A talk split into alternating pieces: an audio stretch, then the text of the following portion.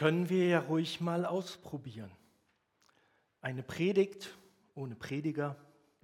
Vielleicht mal ein Gottesdienst als Hörbuch. Die Augen schließen, zuhören, denn du siehst vorne ja ohnehin keinen.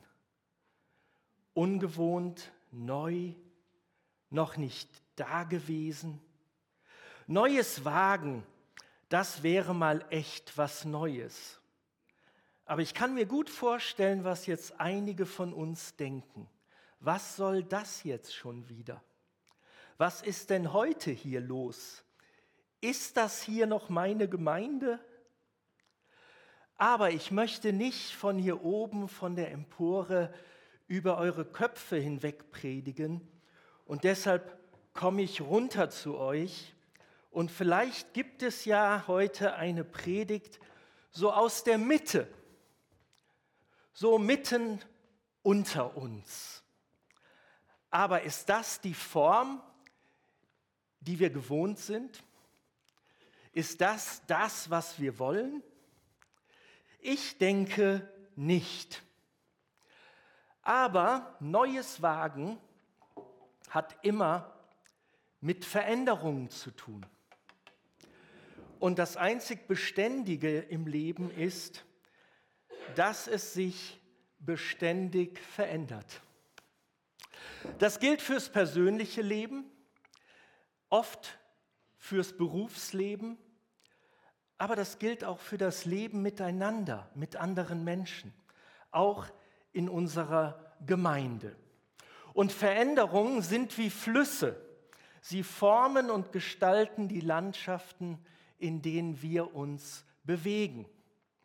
Und dabei sind Veränderungen oft schwierig und unbeliebt, vor allem bei denen, die mit dem Ist-Zustand zufrieden sind. Und Veränderungen von den anderen, die mit dem Ist-Zustand nicht so zufrieden sind, da sind sie ersehnt und herbeigewünscht. Aber wie betrachten Menschen Veränderungen im Allgemeinen? Jede Veränderung verunsichert uns erstmal. Wir mögen nämlich Beständigkeit. Wir mögen es, wenn alles gleich bleibt, wenn wir unseren Platz haben oder immer wieder finden. Mit Compassion bin ich ja oft unterwegs in anderen Gemeinden zum Predigen und den Hammer, den ich mal erlebt habe, war im Bergischen Land. Prediger sitzen nun mal vorne in der ersten Reihe. Ich setzte mich also vorne hin und nach dem Eingangslied tippte mir eine alte Dame von der zweiten Reihe auf die Schulter und sagte, Sie dürfen sich heute ruhig mal auf meinen Platz setzen. Wir mögen es, wenn wir die Dinge unter Kontrolle haben. Wir fühlen uns in unserer altbewährten Umgebung am wohlsten. Und wenn wir wissen, wie und wo der Hase langläuft, dann fühlen wir uns wohl. Kurze Frage mal in, der, äh, in die Runde, bitte Handzeichen. Wer von uns liebt Veränderungen? Aha, aha, aha. 90 Prozent haben Studien ergeben, 90 Prozent aller Menschen hassen Veränderungen. Und ich dachte immer, ich gehöre zu den 10 Prozent, bis ich mich verändern musste. Und da wusste ich, ich gehöre auch zu den 90 Prozent. Neues angehen oder Veränderungen vornehmen fällt uns grundsätzlich nicht leicht, weil wir Menschen Gewohnheitstiere sind und dazu habe ich jetzt mal eine kleine Übung für uns alle mitgebracht. Und wem es möglich ist, darf gerne dabei sitzen bleiben. Verschränkt bitte einfach mal die Arme so vor der Brust. Habt das? So, und jetzt macht das einfach mal andersrum. Ha! Wer hat Probleme? Ganz viele haben Probleme. Das liegt daran, weil wir es gewohnt sind, oft schon von Kindheit an, Trotzphase, da haben wir schon gelernt, wie man die Arme verschränkt. Und das ändert sich nicht das ganze Leben. Und wenn dann auf einmal jemand kommt und sagt, mach's mal anders, dann sind wir ein bisschen erstaunt. Ich habe euch hier mal was mitgebracht, was äh, Veränderungsprozesse verdeutlicht. Veränderung hat immer zu tun mit einem emotionalen Aspekt. Unser Gefühl gehört dazu, hat aber auch immer etwas zu tun mit einem Zeitaspekt. Und das seht ihr hier auf diesem Graph. Und es gibt grundsätzlich, egal ob das in eurer Firma ist oder in eurem Leben oder wann auch immer, in einem Veränderungsprozess sieben Phasen. Das erste ist, man nimmt wahr, da muss sich jetzt was ändern, da läuft was nicht mehr, das kann doch gar nicht sein, das ist wie so ein kleiner Schock, das kann doch wohl nicht wahr sein. Dann geht die Kurve ein bisschen hoch und man versucht, alle Argumente zu finden, warum sich nichts ändern soll. Und das nennt man diese Verneinung und Ablehnung. Man sagt, das stimmt doch gar nicht. Und danach kommt die rationale Akzeptanz. Das ist nur im Kopf, wo man sich auf einmal sagt, ja, ist ja schlimm, ich liebe auch keine Veränderungen, aber ist ja klar, irgendwas muss passieren. Und dann geht die Kurve runter in die emotionale Ebene, in die Gefühlsebene, die einem auf einmal deutlich macht, eigentlich haben die ja recht mit ihrer Veränderung. Eigentlich ist das, stimmt das doch. Also mir sind doch auch schon Dinge aufgefallen, die zu ändern sind. Und dann kommt auf einmal Seele und Kopf, Gefühl und Gedanken zusammen. Und das geht in die fünfte Phase, nämlich ausprobieren und testen. Wir können es ja mal einfach probieren. Probieren wir es doch mal. Und danach kommt die sogenannte Erkenntnisphase, dass man tatsächlich merkt, ja, so kann man es doch auch machen. Man kann doch mal hier diese klobige Kanzel wegstellen und stattdessen Notenständer hin. Irgendwie sieht die Bühne hier trotzdem aufgeräumt aus aber man hat irgendwie mehr Platz. Und danach kommt die Integrationsphase, wo man auf einmal sich sagt, eigentlich ist das doch selbstverständlich. Warum haben wir es jemals anders gemacht? Aber bis man da ist, kann es ein ganz langer Weg sein.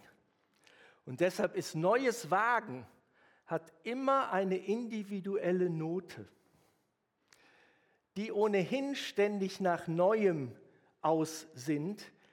Bei denen laufen diese Phasen viel schneller ab, während andere, die tatsächlich es gerne, und zwar aus guten Gründen, so haben möchten, wie es war, bei denen dauert das etwas länger.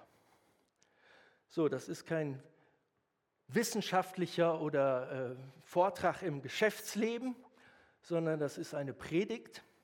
Und ich möchte euch gerne mitnehmen zum Thema Neues Wagen, denn das Leben mit Jesus ist eine beständige Veränderung. Und das möchten wir einfach mal zeigen und uns vor Augen führen am Leben von Petrus. Denn in der Geschichte des Jüngers Simon Petrus sehen wir ein Leben, das von Veränderungen und dem Wagnis, Neues zu erleben, geprägt ist. Simon war ein einfacher Fischer. Und äh, er hatte seinen Lebensunterhalt, verdiente er auf dem See Genezareth. Und als Jesus ihn berief, ihn gemeinsam mit seinem Bruder Andreas, waren die gerade am Fischen.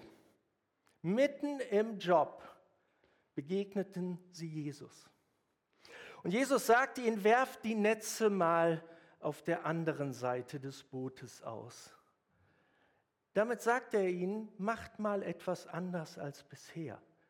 Ihr habt alle Erfahrung, aber macht es anders als bisher.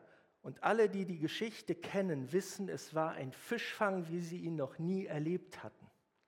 Und das war der Beginn einer radikalen Veränderung. Und Petrus wagte es tatsächlich, seinem gewohnten Leben den Rücken zuzukehren, um den Ruf ins Unbekannte zu folgen. Und wenn wir das Leben von Jesus nach, äh, von Petrus nachvollziehen, was sehr eng mit Jesus verknüpft ist, alle vier Evangelien könnten nicht existieren ohne die Person Petrus. weil es wird eigentlich in allen vier Evangelien ständig von ihm berichtet. Und wir sehen, wie Petrus in seiner Begegnung mit Jesus auf einmal Dinge ausprobierte, die sehr ungewöhnlich für ihn waren. Denn normalerweise hatte er ein Boot unter sich, wenn er aufs Wasser ging. Doch auf Jesu Bitte hin verließ er das Vertraute, um Ungewöhnliches auszuprobieren. Und obwohl er kurzfristig an seiner Entscheidung zweifelte und sogar richtig nass wurde und unterging, hat er etwas erlebt, was auch wir erleben können, nämlich auf Wellen kannst du gehen. Auf den Wellen deines Lebens kannst du gehen, wenn Jesus bei dir ist und wenn du dich ihm anvertraust.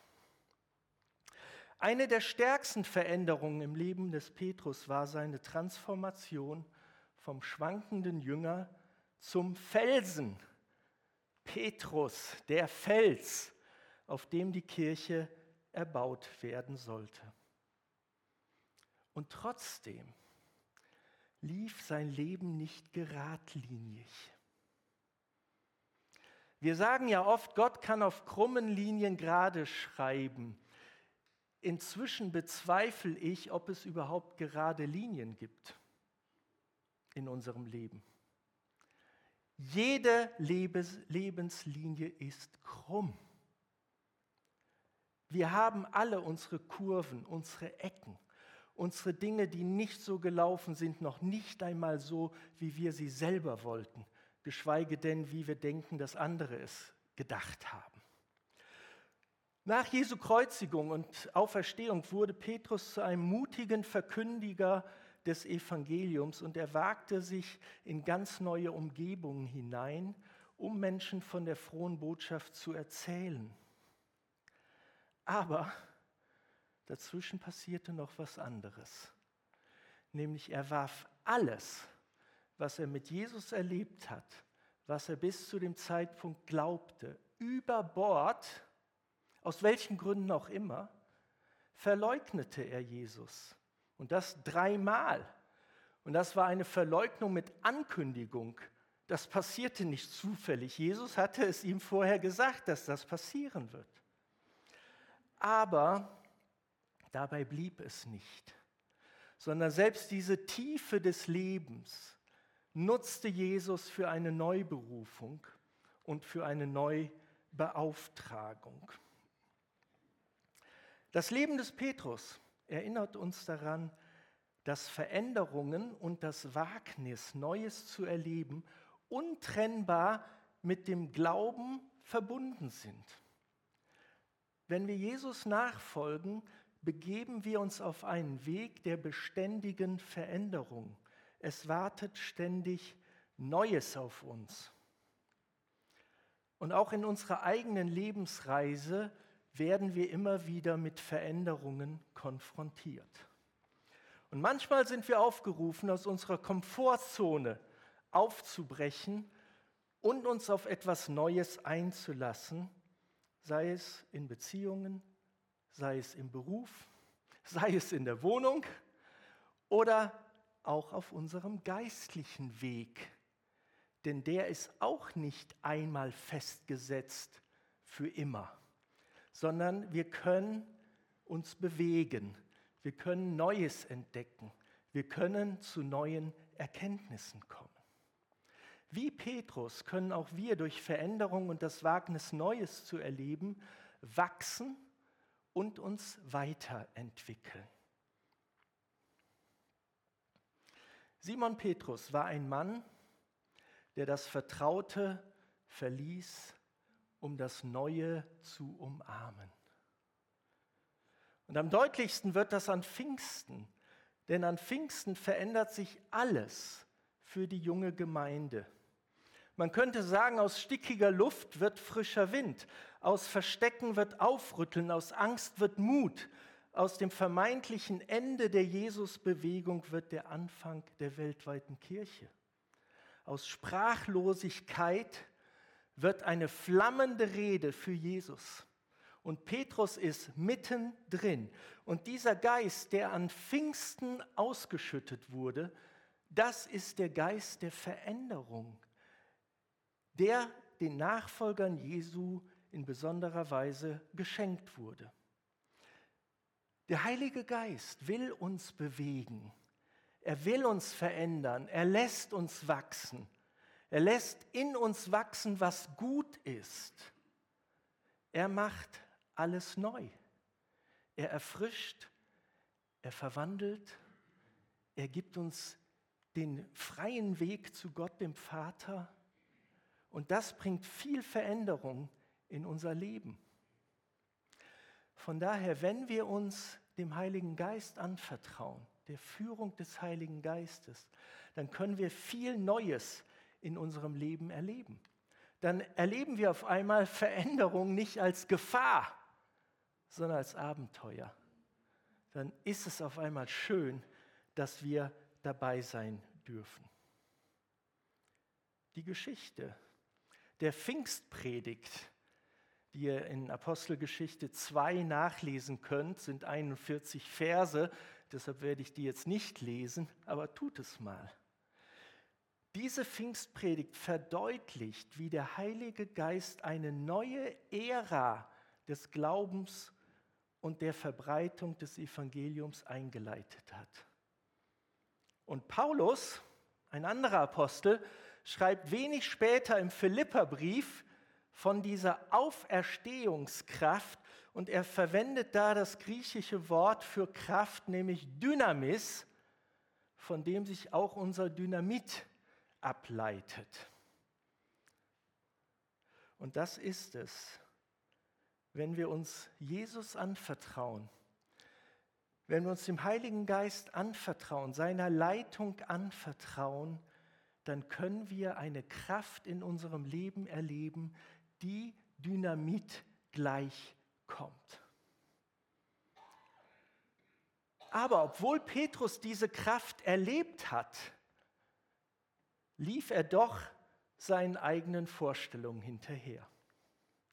Und in seinen Vorstellungen galt die frohe Botschaft von Jesu nur den Juden und keinem anderen. Alle anderen waren ausgeschlossen und Gott musste Petrus einen Traum schicken, der eine enorme Bedeutung für die gesamte Kirchengeschichte bekommen sollte.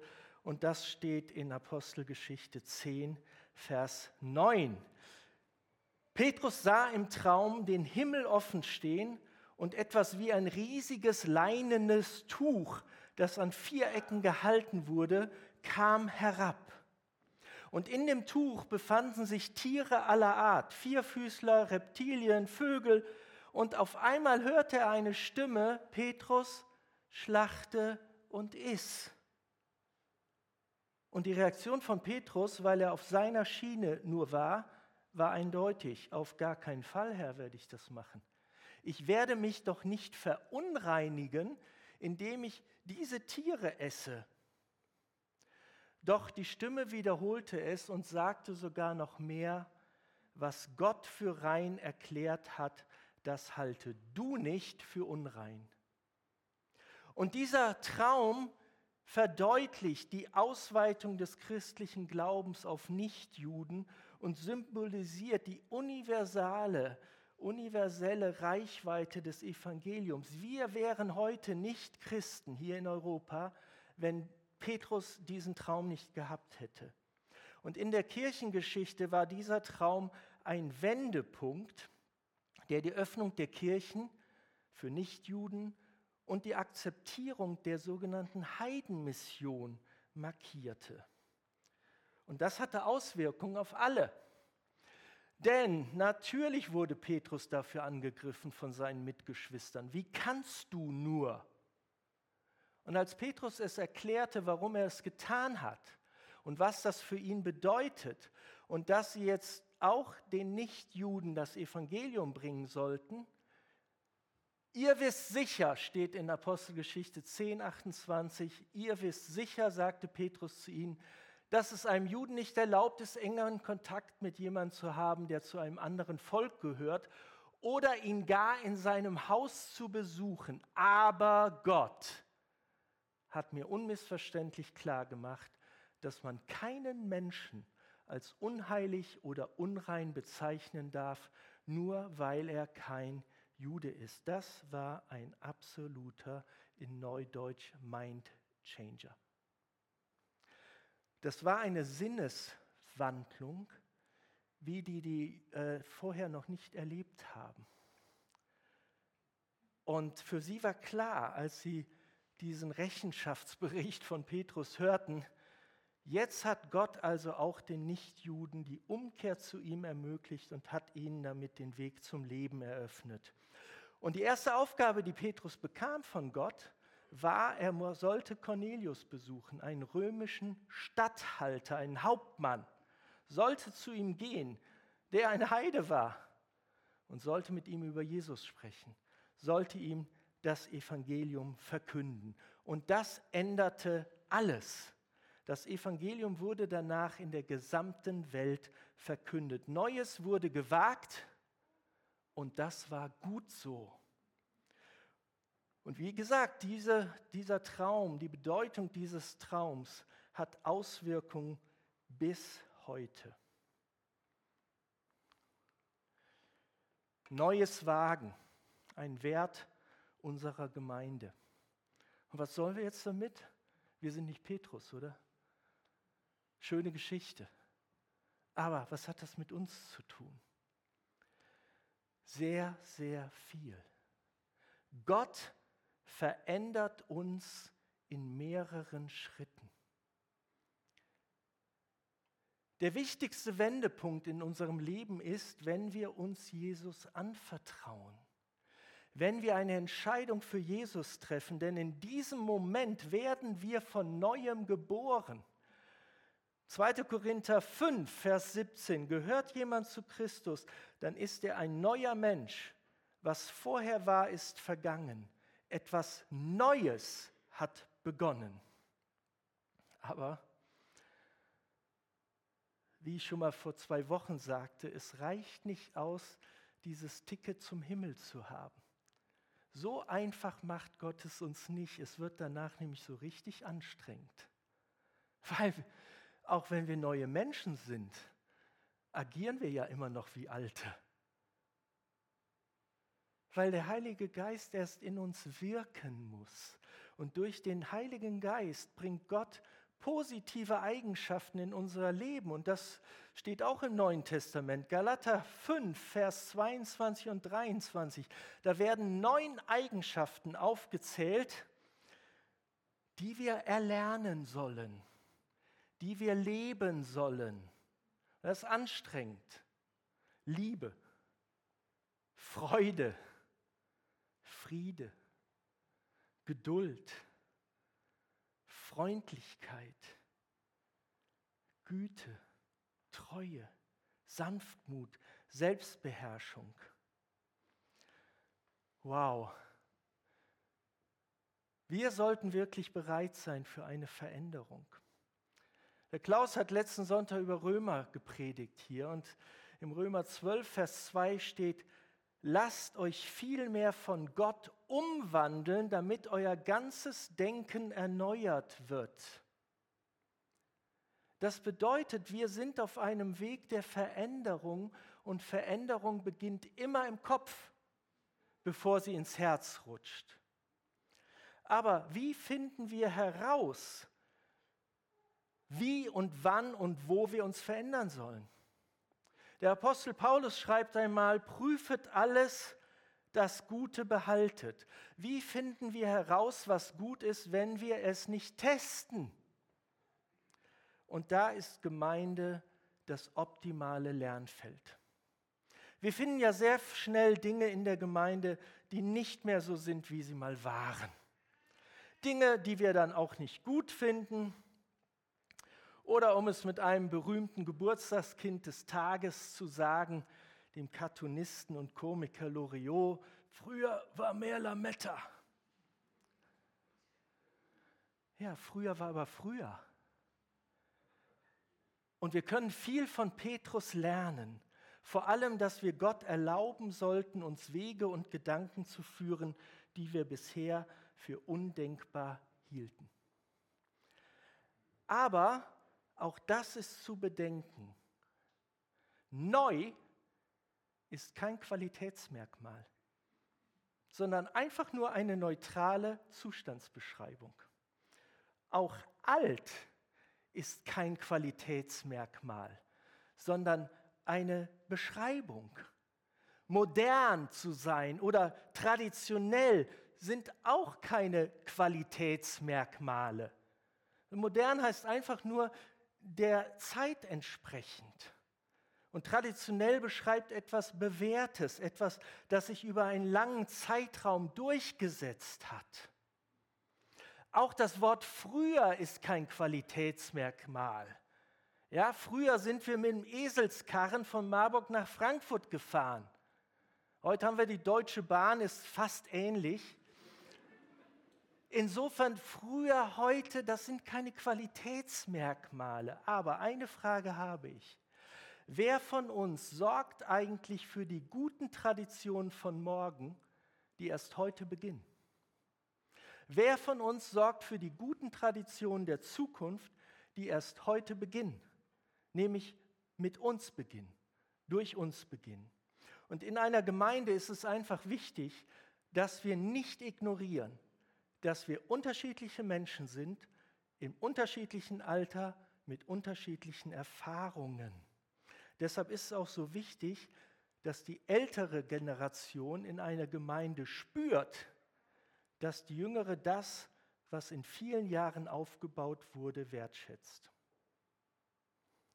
Und die jüngere Generation sollte in einer Gemeinde auch merken, dass die neuen Formen, neuen Ideen ebenso wertgeschätzt werden, und zwar mindestens dadurch, dass man sie zumindest mal ausprobiert, dass man sie prüft, um dann zu sehen, ob sie gut sind, um weitergeführt zu werden.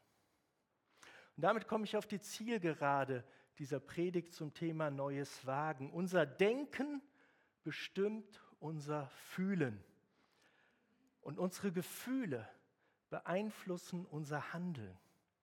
Und deshalb ist die Aufforderung von Paulus in Epheser 4, Vers 23 so wichtig. Lasst euch in eurem Denken erneuern durch den Geist.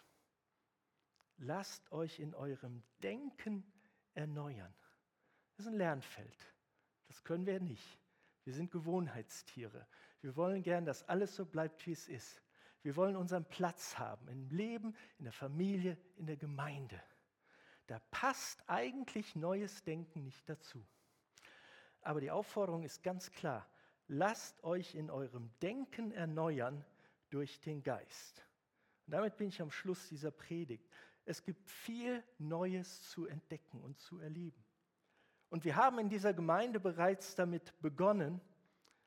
Gehen wir also einfach gemeinsam weiter auf diesem Weg. Amen.